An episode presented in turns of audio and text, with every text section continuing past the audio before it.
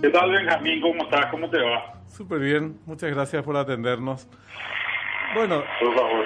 estamos siguiendo este, esta cuestión del crédito sí, crédito no, endeudamiento sí, endeudamiento no. Hacienda que insiste en que eso es vital más o menos para, la, para el plan de, como le denomina, de, re- de reactivación eh, eh, económica en el Senado que le dicen, no, no es cierto, y todavía ni gastaste la mitad de lo que se había presupuestado para la emergencia. ¿Cómo, cómo estás viendo este tema, Manuel? Bueno, yo creo que a mí me parece que hace falta eh, pensar en nuevas formas de financiamiento, que no son las formas de financiamiento tradicionales, que creo que tenemos que empezar a, a pensar seriamente alrededor de eso. ¿A qué me refiero?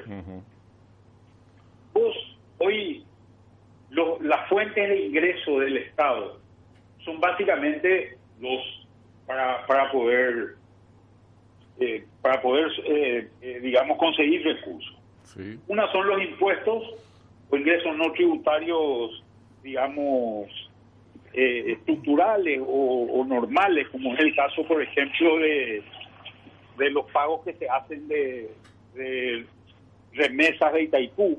Ujú. Y la otra es, Deuda. es deuda. Eh, básicamente lo que entras es a cubrir deuda y hoy la, la deuda en estos últimos años ha servido para financiar fundamentalmente obras de infraestructura. ¿verdad? Exacto.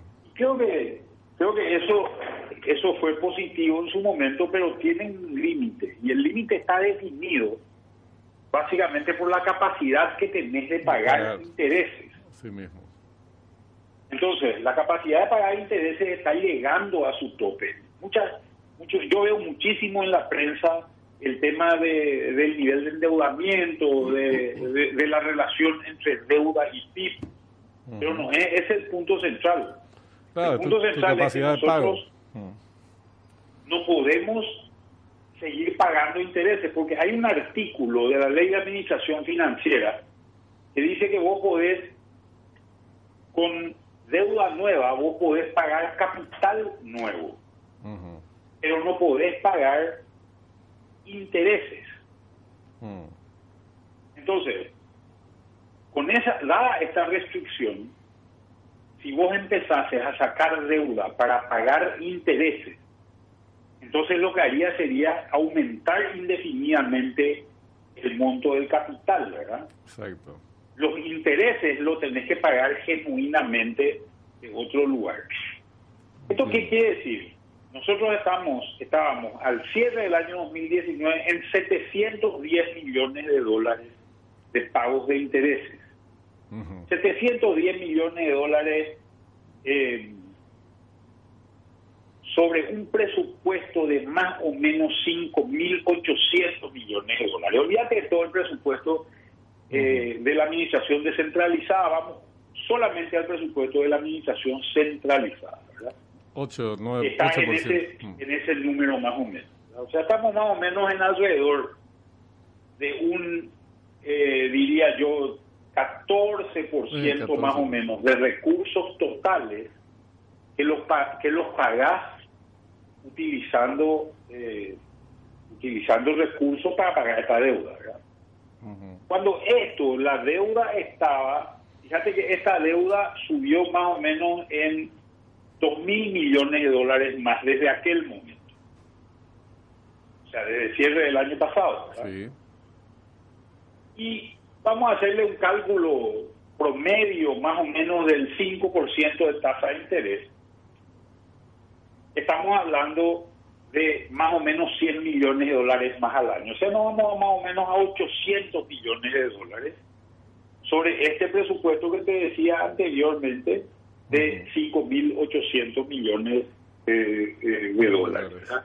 O sea, nos vamos a un 16, un 17% estamos utilizando solamente para pagar intereses. Y esto es lo que no aguanta, porque esos 100 millones de dólares son 100 millones de dólares que se pierden para otro tipo de recursos. Entonces, ¿cuáles son las alternativas? Una de las alternativas es bajar el gasto. La verdad es que nosotros de- debemos no bajar el gasto, sino reordenar el gasto. Creo que es una cuestión, una cuestión importante. Nosotros no, el, gasto público del Estado paraguayo es un gasto público eh, relativamente, relativamente bajo, pero me parece que está mal concentrado. Nosotros somos, estamos como, somos raquíticos en ciertas áreas y hay otras áreas donde tenemos exceso de peso, ¿verdad?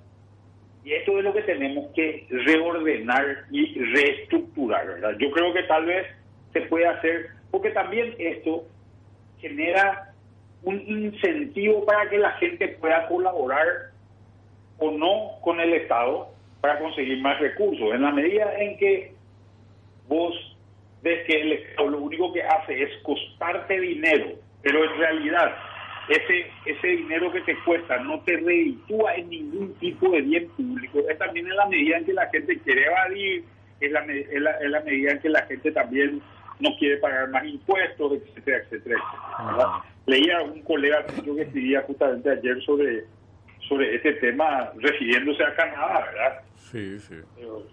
y en realidad, en realidad ojalá no pudiésemos comparar tan siquiera con, con el caso canadiense, ¿verdad? Creo que acá existe un desincentivo a, a, a, tener mayores impuestos porque en realidad eso no reditúa bienes públicos para nadie, o reditúa en bienes públicos de muy mala calidad. Yo creo que hay alternativas de corto plazo, porque esto también suena muy, muy lírico de repente, de que vos tenés que hacer algo. Sin embargo, hoy hay gente con un problema, hoy hay gente muriéndose antes. Efectivamente. ¿Cómo hacemos, ¿Cómo hacemos para resolver los problemas hoy? Yo creo que una alternativa es la venta de bienes de capital. El Estado está lleno de propiedades, lleno de cosas que en realidad lo único que hacen es molestarle, ¿verdad? Por ejemplo. ¿Cuál, ¿cuál es, por ejemplo? Ella algunos ejemplos. Sí. Eh, vos conocés el Colegio de República de Panamá. Sí. Mm. Acá suele manejar López. Sí, sí, sí, sí. Soy Marica López. Esa es una propiedad, una hectárea, que vale, ¿cuánto vale? Mil dólares el metro cuadrado. Por lo bajo. Tranquilamente. O sea, vale 10 millones de dólares. Uh sabes cuántos alumnos tiene esa escuela? Menos de 35. ¿Qué es lo que te está diciendo? Si vos tenés tantas necesidades, no te estoy yendo a, a, a temas generales, viendo al tema puntual de educación. Si vos tenés tantas necesidades en educación, como ser, por ejemplo, conectividad para que muchos de los chicos puedan seguir estudiando durante esta pandemia, 10 millones de dólares te viene como, anillo al dedo para generar una infraestructura eh, de, educativa de, buen nivel. ¿Por qué no vendes esa propiedad? Uh no pones a la venta ese tipo de propiedades. Doy otro ejemplo. El estadio de la Fuerza Armada. El estadio de la Fuerza Armada, vos lo recibes al Club Olimpia y creo que van a, van a juntar plata por cualquier de cualquier lugar para comprar. Exacto. Te estoy dando, te doy otro ejemplo. Eh, el local del ex hospital de clínica tiene 6 hectáreas. Mm, verdadero. 6 hectáreas.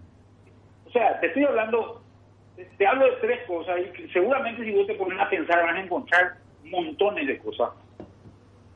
Estos, esas seis propiedades, esas tres propiedades las vendes y yo creo que sacar 10 millones de dólares cada una, tenés 30 millones de dólares y no generaste deuda adicional nueva. Y tenés recursos para construir infraestructuras que pueden funcionar. Después tenemos que pensar seriamente, porque a mí los planes de desarrollo, si vos te pones a mirar lo que dice el plan de recuperación, los planes de, de, inversión pública son muchos planes viales. Sí, exacto. Que yo no digo que no sean necesarias, necesarios, eh, al contrario, son extremadamente necesarios. Pero no es lo mismo un plan vial en el Chaco que una obra civil en Asunción o en Ciudad del Este, que son los lugares donde la gente ha sentido mucho más fuerte esto. Fíjate que gran parte del impacto de la crisis se ha dado en el sector de servicios y en el sector de comercio, que normalmente son sectores que funcionan a nivel urbano. Y te sumo algo más a eso. Esos dos sectores, en esos dos sectores, está empleado el 70% de la mano de obra femenina. Y ahí, en esos dos sectores, hubo 46% de suspensión de contratos o de pérdida de empleos.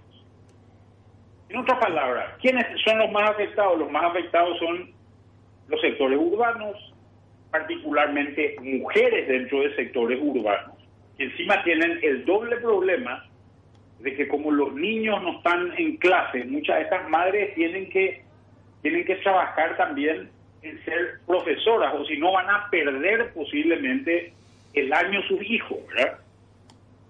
Entonces, creo que esta focalización no tiene el plan. Me parece también que hay los sectores, los, sectores eh, más marginales, como esta gente que vive en asentamientos, en los alrededores de Asunción, etcétera, etcétera, han sido los grupos más afectados por esta pandemia. Creo que ahí también hay que focalizar algún tipo de empleo. Ahora, Manuel, Me parece a mí hay, hay un... Sí, discúlpame, discúlpame. Eh, no, adelante, adelante. Eh, hay un problema más general, diría yo, en, el, en, este, en este momento de fondo, eh, que afecta a la economía y a los planes eh, que pudieran surgir del gobierno, que es la falta de credibilidad, no le cree la perrada. Entonces, esto que vos planteas, para esto que vos planteas, probablemente la respuesta sea la misma que para el endeudamiento público. Es cierto, eh, con la diferencia de que no sería endeudamiento público, pero sería darle plata a quienes le, le están cuestionando, se les está cuestionando por no saber administrarla, o por no ejecutar, o por ejecutar mal una parte de lo que se ejecuta. Entonces, eh, yo veo una situación eh, complicada, más allá de estas fórmulas que puedan ser viables, como por ejemplo disponer de activos, aunque lleve cierto tiempo también poder concretar ese tipo de operaciones, Ah, estamos ante un problema en donde la economía y la política empiezan a darse trompadas. Sí, tenés mucha razón en lo que estás diciendo, Benjamín. Eh, la verdad es que se ha perdido mucha credibilidad en ciertas cosas y en algunos casos sin mucha necesidad. Como un ejemplo, eh, se va el presidente, el expresidente Macri a, a, visitarle al presidente Marito y se sacan una foto los dos eh, sin mantener la distancia social y sin tapabocas. Exacto. O sea, eso, eso qué es lo que te hace? Lo que te hace decir a la pucha, este tipo que está predicando por todos lados el uso de tapabocas, etcétera, etcétera, etcétera, al final ni él mismo respeta ese tipo de ese tipo de, de políticas que él mismo está lanzando, ¿verdad? hace perder credibilidad. Creo que también hay un fogoneo por parte de ciertos grupos para para hacerle perder eh, o restarle credibilidad al, al, al poder ejecutivo y esto a mi manera de ver, no es positivo para nadie en este momento. Pero, pero bueno, es la forma en que funciona y que se mueve la política y creo que es lo que tenemos que hacer. Pero yo tiendo a coincidir contigo en esa, en esa visión. Sí, va a haber que hacer algunos arreglos políticos para que la economía también pueda recibir algo de, qué sé yo, ¿cómo decirlo? Algunas medidas ordenadas que puedan eh, efectivamente llevarse a la práctica. Si no te digo, son muy difíciles porque por H o por B, no. Esto, no. Esto, aquello, no. Y, estamos en una situación cada vez más complicada con las consecuencias, con las consabidas consecuencias, para empresas, para empleados, para la gente que está eh, desocupada y planes que se van postergando. Yo creo que la política está volviendo a emerger con mucha fuerza, mostrando todas sus todos sus vicios, sus, defectos, exactamente, sus debilidades. En fin. Bueno, pero vamos a seguir conversando. Interesante buscar otras modalidades porque las que hasta ahora se vienen implementando, unas son muy difíciles, el tema impositivos, aumentar el, el, techo de, de, aportantes, que en nuestro país es un déficit también, y la otra, eh, el endeudamiento eterno, no, no puede ser la efectivamente la salida porque después vamos a tener que pagar. Las cuentas se pagan. ¿Qué le vamos a hacer? Bueno. Y sobre todo, ¿Eh? sobre todo una cosa, Benjamín, que me parece a mí importante. Nosotros tenemos que tratar de sostener lo que nos lo que lo, poco tal vez que hemos hecho bien como como nación en los últimos 15 o 20 años, que ha sido estos números que son números eh, digamos positivos en general. Y creo que hay creo que hay cosas que, que, se, que, que se tienen que pensar y se tiene que pensar tal vez con una vuelta de tuerca más para poder sostener esto en el, en el mediano y el largo plazo, porque hemos comprobado que eso es lo que nos hace bien, ¿verdad? Eso es lo que nos, nos ayuda en el fondo. Efectivamente. Manuel, gracias por tu tiempo, muy amable. No, por favor, un gran abrazo y un saludo a la audiencia. Igualmente, igualmente, Manuel.